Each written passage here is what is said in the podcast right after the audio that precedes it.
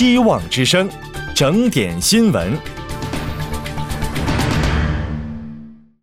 听众朋友好，今天是三月一号，星期五，欢迎收听希望之声整点新闻，我是郑欣。周四，美国总统拜登和前总统川普都访问了美墨边境。拜登敦促国会重新考虑一项在参议院受挫的两党移民法案。而川普则把焦点对准移民所犯下的罪行。拜登走访了德州的布朗斯维尔，美国海关和边境保护局、美国公民及移民服务局与美国移民和海关执法局在边境向拜登汇报了情况。拜登随后对媒体发表讲话，称当地急切需要更多的资源。他指责共和党人拒绝接受一项得到两党议员支持的法案。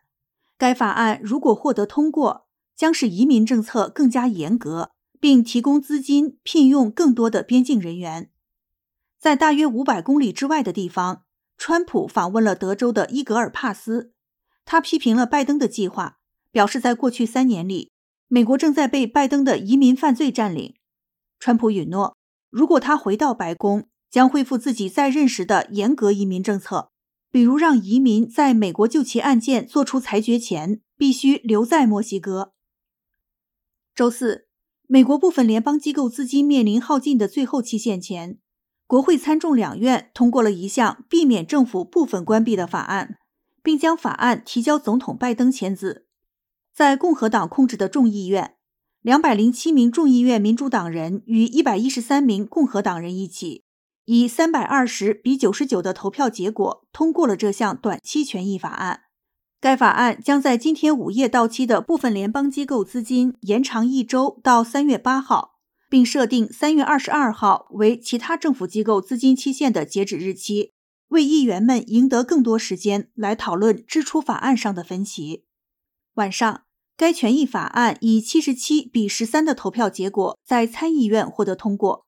拜登在一份声明中表示，法案获得通过对美国人来说是个好消息。因为他避免了破坏性的政府关闭，但他补充说，这是一个短期解决方案，而不是长期解决方案。周四，美国德克萨斯州治安官表示，航运巨头福茂集团的董事长兼执行长赵安吉死亡案件正在接受刑事调查。赵安吉是参议院少数党领袖麦康奈尔的妻妹。二月十一号午夜过后不久。五十岁的赵安吉被从一辆冲入约翰逊城一家私人牧场池塘的汽车中救出，随后被证实死亡。案发的牧场由一家与赵安吉丈夫风险投资家吉姆·布雷耶有关联的公司实体所有。布兰科县治安官办公室在给德州总检察长的信中写道：“这起事件不是典型的意外事故，尽管初步调查表明这是一起不幸事故。”但治安官办公室仍将这起事故作为刑事案件进行调查，直到有足够证据排除犯罪活动。关于赵安吉之死并非典型意外事故的声明，以及信中提到的检控字句，和赵安吉死亡几天后发布的最初声明有了明显不同。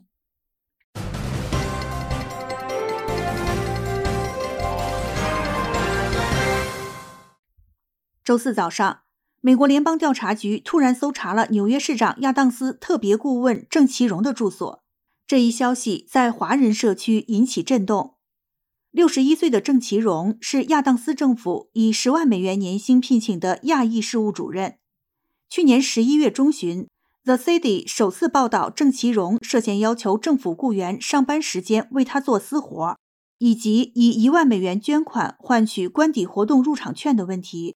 随即。市政府调查局在去年十二月展开了对郑其荣的调查。在过去十年间，郑其荣一直是亚当斯的志愿筹款人和华人社群联络员，被誉为中美大使，帮助安排了亚当斯和许多纽约政客的中国之行。纽约市调查局是纽约市政府内部机构，专门调查市府员工的不当行为。如果发现不当行为，最多可能会处以罚款或解职。但通常不会涉及刑事指控。相比之下，当 FBI 出动并突袭搜查时，说明事态严重。